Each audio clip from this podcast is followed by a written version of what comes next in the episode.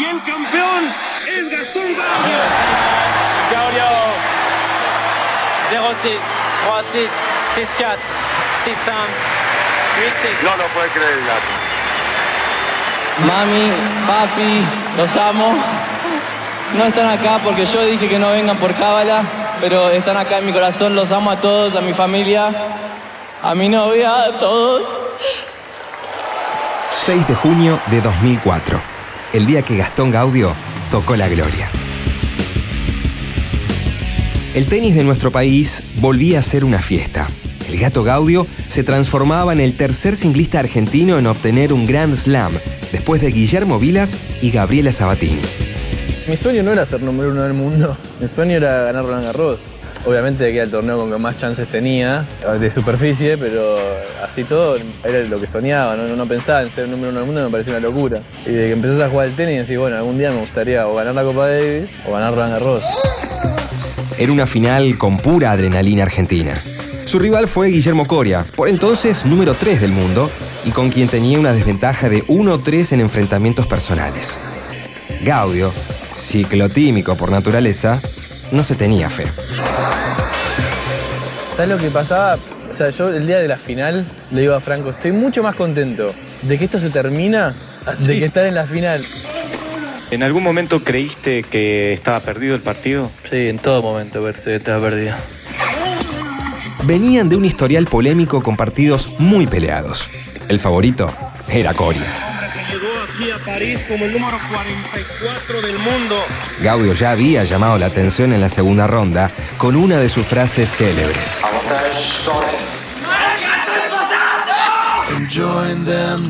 La final fue tan emocionante como extraña.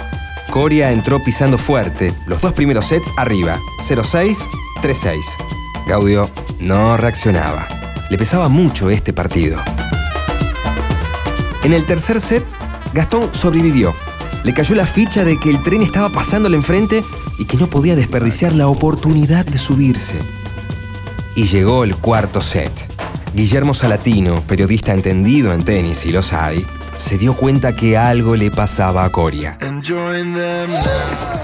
le pasa a Coria? La pierna izquierda. Recién le dijo al padre, lo miró y le dijo, no puedo más.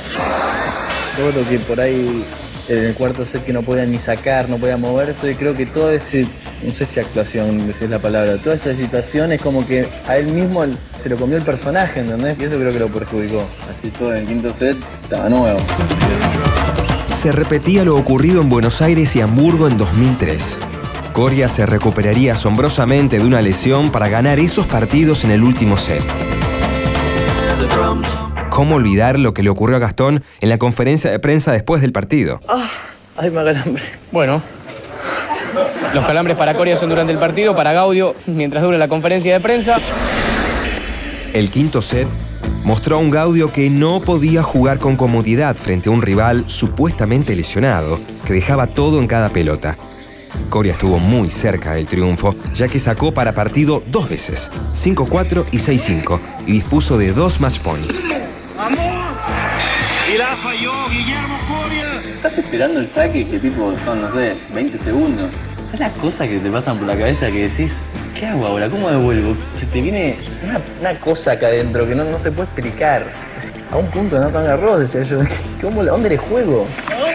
Y después cuando gané el saque yo 7-6 y voy del otro lado y él tenía que sacar encima que no puede, viste que estaba medio mal el saque, era como decía, ya estoy, estoy acá. Ah, qué locura.